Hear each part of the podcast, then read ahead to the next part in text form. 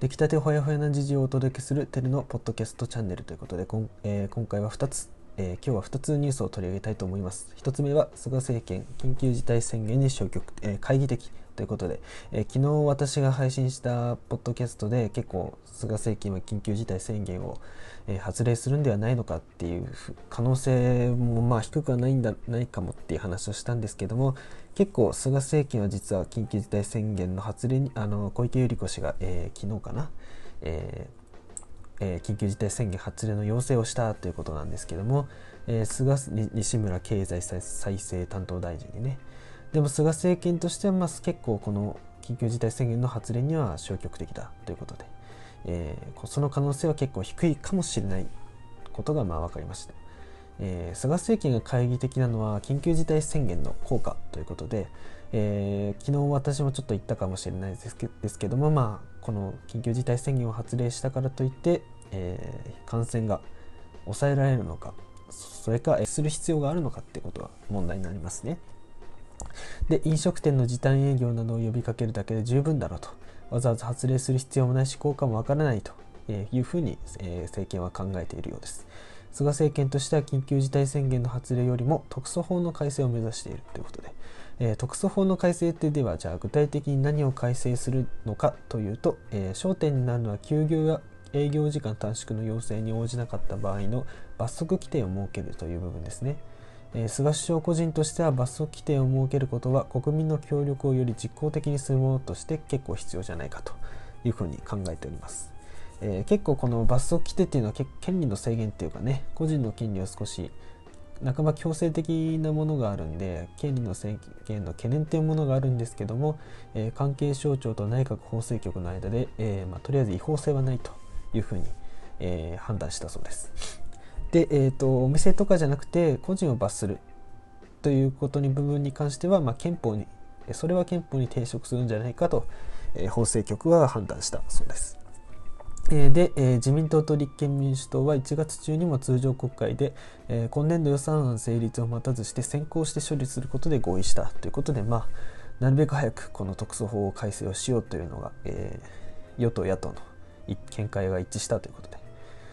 になっております。でここで問題になるのはまあやっぱ社会保障かなと思いますねやっぱり 営業時間短縮とか休業要請とかえーそういうのを従うより強制力が高まって、まあ、しなければならないっていう風になってくるとやっぱりその間の生活っていうのはまあどうするのかということになりますよね。なのでやっぱ社会保障の重社会保障というか、えーまあ、援助ですね補助そういうのをやっぱり両立してやっていかなければならないということで、まあ、そこは政府としてしっかり考えておいてほしいですね。で立憲民主党がまあこういう保障を率先してまあ議論するべきだと思うんですけどもそうですね、まあ、一応マイノリティの見方というか左派政党っていうのかなということでこういう保障を率先して議論していってほしいんですけどももしそれがあんまり、えー1月18日からの国会であんまりなかったら結構あの政党は やっぱりダメなんじゃないかなと思いますね。はい、これがまあ1つ目のニュースでしたと。で、次2つ目は国際ニュースあ、アメリカですね。米国防受験法が成立、議会大統領権限覆すということで、えーこれ結構ポリモスの12月かな。えーっと、大統領と首相選の大統領、アメリカ大統領と韓国大統領を取り上げて、あ三権分立の動画か。三権分立の動画で結構話したと思うんですけどアメリカ大統領の権限についてね、えー結構話したと思うんですけど、まあ、それに関連するニュースですね、えーアメリカ大統領は議会が通した法案に対して、えー実は拒否できる。拒否権を持っている。それが認められていますね。しかし大統領は拒否権を行使したとしても上下両院が3分の2以上で再可決すれば拒否権は覆されてしまう。ということを、まあ、その動画でお話ししたと思います。でそれで今回はその覆されてしまったというケースですね。えー米国防受験法というのはいわばあの国防予算とかの安全保障の安全保障の、えーをどれぐらいお金をかけるかみたいなそういう予算の法律なんですねアメリカのその予算の法律なんですけども、えー米上院は1日トランプ大統領の拒否権行使により審議差し戻しになっていた国防受験法を賛成80反対12で再可決したと。えー共和党っていうのはあの上院っていうのは共和党議員が過半数を占めているんですけども 圧倒的な大差で可決してしまったと。もはや3分の2どころじゃないというねもう半ば8割の人が賛成しているということで。もちろん28日下院で下院でももう3分の1以上で取ってますね。でトランプ氏がじゃあなんでそんな拒否権発動したかっていうとトランプ氏が求めていたのはユーザーが投稿するコンテンツに対して、え、ソーシャルメディア企業に認められている面積を撤廃すること。や、え、ドイツやアフガニスタンからの米軍撤収。奴隷以上主張した南部連合南軍将軍の名を冠した米軍基地の名称の変更などを、え、求めていたと。いうことでそれを、え、そうトランプ大統領それを求めて拒否権を発動したんですけども、まあ、このこれらのこれらは全て通らずに、えー、上下両院で3分の2以上で賛成してしまったということで、えー、かなりあのトランプ氏の求心力の低下っていうのが如実に現れたかと思いますね。でどうやらトランプ政権で拒否権が覆されたのは初めてということで結構あの歴代の政権でも拒否権を覆されたことって大体1回ぐらいあるらしいんですけども、まあ、トランプ大統領も1回初めてもう政権の終わりに1回覆されてしまったということでねでトランプ大統領はこれまで8本の法案で実は拒否権を発動したということで例えば、え、イエメンにおける米軍の活動やイランに対する軍事力の行使対サウジの武器売却などの、え、外交や国家安全保障に関わるもので結構拒否権を発動したということで、まあ、トランプ大統領っていうのはやっぱり保守派の支持がありますから、まあ、そういう安全保障の観点でやっぱり民主党とかとなかなか妥協できないところも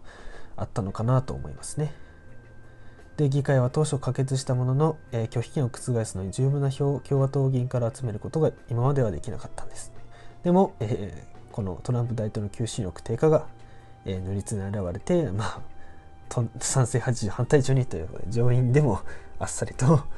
可決されてしまったということですね。今共和党上院を仕切っているのがあのミッチー・マコーネル院内総務という人で、えー、この人は共和党の主流派で、えー、バイデン選挙の誕生をいち早く祝福したりと結構あの民主党の主流派特にバイデン氏とかそういった人々と結構まあ、仲がいいというかねパイプがある人ということで、えー、あさって5日にねジョージア州の上院選挙が再び行われますけどもまあこれはまあ、共和党が過半数を維持する可能性の方がまあ一応高いですね。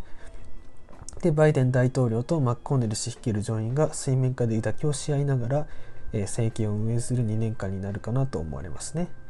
なのでまあ共和党としてはもうトランプ大統領はもう正直眼中にないというかね もう終わった話というかとりあえずまあ担ぎ上げたからまあ終わりまでとりあえず